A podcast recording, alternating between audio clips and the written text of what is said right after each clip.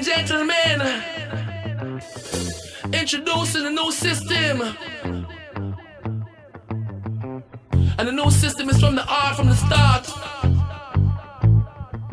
Yes, it's a blessed life. Every man got his own fight, you know. Carlos, ¿cómo estamos? Desde Valencia. Hola Alberto, ¿cómo estás? Por fin de nuevo juntos. Por fin de nuevo juntos. Pues bueno, vamos a hablar hoy ya, meternos de lleno, ¿verdad?, en el tema de la ayahuasca y vamos a empezar con, tu experiencia. Cuéntanos un poquito. Bueno chicos, pues como mencionamos en nuestros anteriores podcasts, eh, os hicimos una pequeña presentación desde lo que es nuestra perspectiva de lo que es la ayahuasca y el respeto que hay que tener por estas ceremonias. Y hoy os vamos a hablar un poquito de la experiencia personal. Voy a empezar yo con la mía, la cual fue en, la primera de todas, fue en Ibiza. Y recuerdo perfectamente que mi amiga Alejandra, semanas antes de la ceremonia, me avisó y yo me encontraba en el momento perfecto para hacerla. Encontraba en el momento perfecto. Física, emocionalmente, brutal. Me encontraba muy bien. Y me acuerdo que cogí el primer vuelo de la mañana de un sábado, 6 de la mañana, primer vuelo Barcelona-Ibiza. Llegué ya en ayunas. Me fui a, a hacer paddle surf que es uno de mis deportes favoritos, con mi gran amiga Inés, y estuvimos dos horas dando la vuelta a la isla, agua como un plato, entrando en Ibiza, que es un punto de energía brutal, entrando en conexión ya con, con todo. Terminé y después de ahí me fui corriendo hasta Santa Eulalia en moto, porque le había prometido a un amigo que iba a correr una carrera de 12 kilómetros que había en Santa Eulalia, donde él, bueno, él no lo sabía que yo iba a ir, me ha parecido sorpresa. Y solo para ayudarle, para ayudarle a mi amigo Asís y estar a su lado en el proceso. Y lo hizo. Me acordaré siempre del kilómetro 11, porque le dije que era el kilómetro, en el kilómetro 10 le dije que era el kilómetro 11 y ese, lo maté en ese kilómetro, pero lo consiguió y estaba con él. Y ya con esa sensación de satisfacción, la energía que llega a salir de ti con un ayuno intermitente, no lo sabéis bien, bien hecho, ¿eh? Llegué y me fui a la villa donde íbamos a hacer la ceremonia. Me recibió mi amiga Alejandra y la chamán. Y hablando con la chamán, la chamán me preguntaba mucho si yo tenía miedo. Y yo no le diría que yo tenía miedo. Tengo respeto, porque era la primera vez que lo hacía y aún así la segunda también tenía mucho respeto, pero no es miedo. Estaba listo, estaba perfectamente preparado para ello. Era el momento perfecto para mí. Así que después de esperar a que llegasen todos los participantes, éramos 16 personas, que normalmente no son tantas, nos tumbamos todos, bueno, nos pusimos cerca de la chamán, eh, nos hizo una pequeña introducción y mi amiga, mi amiga Alejandra, como mencioné acerca de, de Patrick Freeman en el anterior podcast, mi amiga Alejandra me dijo, Carlos, yo te conozco y yo sé cómo eres por dentro tú, full dose, toda dosis, me tomé dos dosis. Y eh, bueno, hice la eh, sniffer rapé también para liberar toda la parte superior nasal, para tener una mejor conexión. Eso fue lo que más me costó, porque yo no fumo y esto es una especie de ceniza con agua que me dejó muerto, eh, pero, pero es parte del proceso. Y eh, luego, ah, piripiri. El piripiri es la bebida que te dan, que es una raíz con agua, y es lo único que puedes beber, que es lo que va a hacer que te depures. Entonces vas a vomitar, vas a defecar y, y te va a ayudar a ello. Cuanto, lógicamente, cuanto más piripiri tomes, es más vas a hacerlo. Pero, pero es parte del proceso y es importante entender el por qué.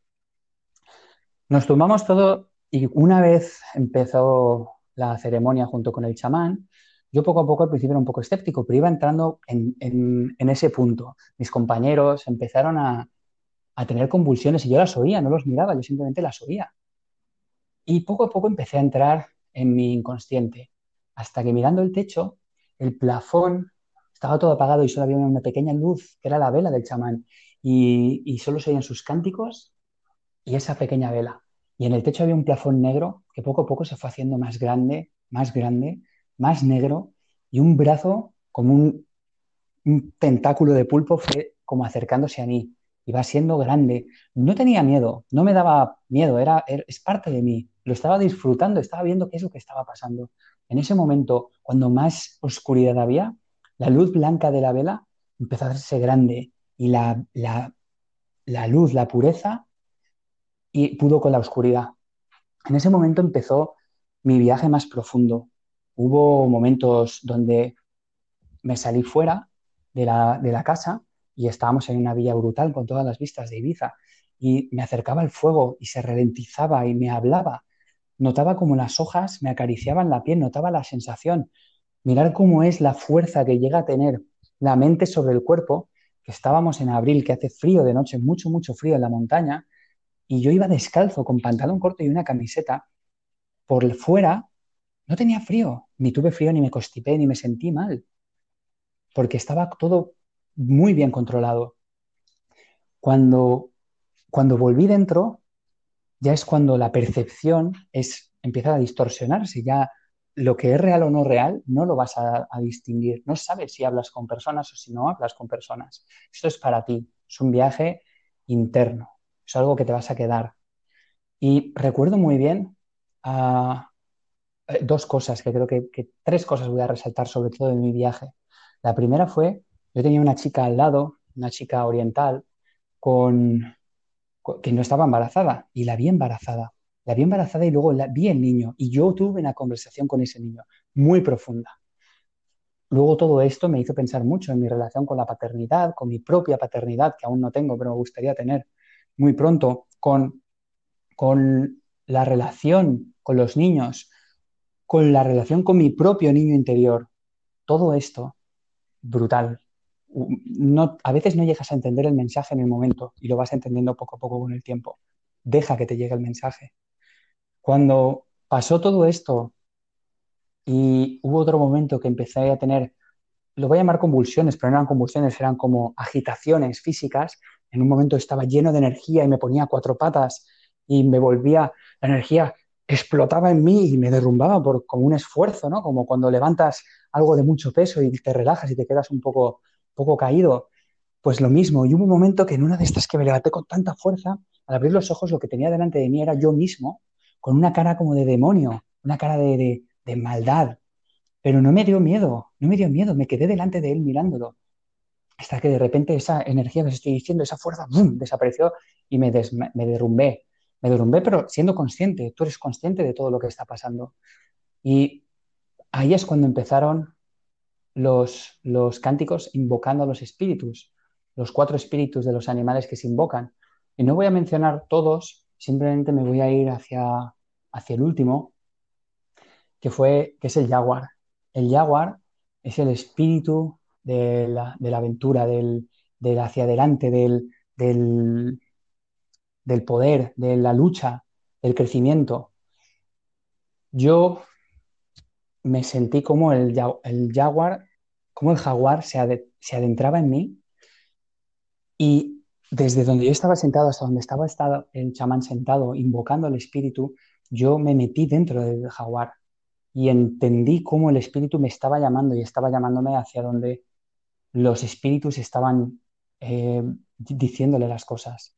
Y estaba tan dentro de mí que notaba de verdad la fuerza del jaguar. Notaba cómo arañaba el suelo, cómo rugía. A día de hoy, a veces en algunas meditaciones que he tenido, he notado, se me pone la piel de punta solo de mencionarlo, he notado cómo ese espíritu ha sido capaz de, de entrar en mí y de cómo me da esa fuerza y de cómo me hace ver que, que está todo dentro de ti, que eres capaz de todo lo que te propongas y que puedes luchar por ello. Da igual lo que sea, da igual lo que sea.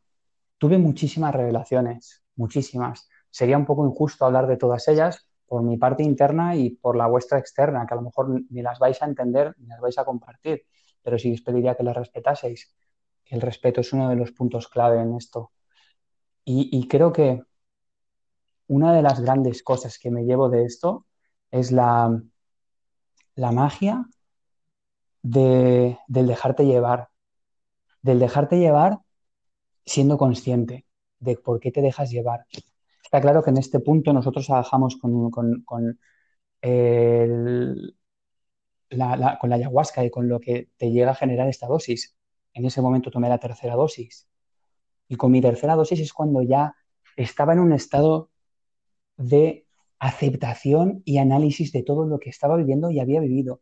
Y me acuerdo de una conversación muy profunda que tuve con mi amiga Alejandra, nos juntamos en una esquina y, esta conversación la hemos tenido mucho tiempo después, con lo que sí que ocurrió.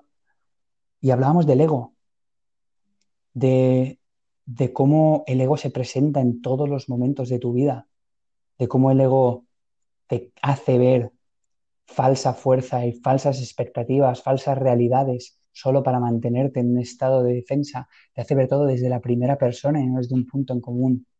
La ayahuasca me hizo ver cómo el ego trabaja en mi vida y a día de hoy sigo luchando contra él. A día de hoy la ayahuasca me dio eso y en mi segunda sesión me lo recalcó, cómo el ego es imposible de eliminarlo de tu vida. Somos egocentristas y está ahí, y está ahí, no nos damos cuenta, pero cada vez que hablas desde el yo y eres tú el que se preocupa por ti, es cuando de verdad ese ego está haciendo esa fuerza y es automática. No lo vas a eliminar jamás, pero sí que tienes que ser consciente de él. Y este viaje al inconsciente a través de esta ceremonia me hizo darme cuenta de mucho de esto. Me hizo darme cuenta, y estoy súper orgulloso de decir que he sido el jaguar, con mis amigos del Africa Barn, el festival de Man en Sudáfrica, lo decía y ellos lo saben perfectamente. Es el espíritu animal que tienes dentro. Es esa fuerza innata que tienes, eso que te hace enfrentarte a cualquier cosa. Y eso que me ayuda a trabajar contra, no contra, a entender a mi ego, no para eliminarlo, sino para no permitirle que controle la situación. Yo creo que de toda mi experiencia, aunque fue brutal y estaría cinco horas hablando de ella, esos son mis takeaways, son mis, mis grandes eh, puntos a realzar. Creo que, me quedo con, esto, Alberto. ¿Qué te parece? Me parece genial. Y Carlos, una pregunta. Después, cuando terminaste todo el proceso, ¿hubo algo más? Quiero decir, después tuviste alguna mejora en ti, algo, o, terminó ahí tu, tu, visión? No, para nada. De hecho, el día, bueno, os he contado cómo empezó, os voy a contar cuando yo terminé, era domingo por la mañana, eh, con la bienvenida del sol, se, hace, se termina la ceremonia, hablas y compartes, me volví a casa de mi amigo, de ahí me volví a ir a Ibiza sin comer nada aún, me notaba perfecto, no me acosté hasta el domingo por la noche. Y cuando me levanté el lunes por la mañana, sin hambre y, tan, pleno, lo que más me llevé es la claridad gracias a, ser capaz de, discernir entre lo bueno y lo malo de algunas partes de mi vida. Esto es un viaje constante. Lo bueno y lo malo de algunas partes de mi vida. Lo que debo darle importancia, porque lo que importa para mí igual no te importa a ti. No tiene por qué, no tenemos por qué compartirlo.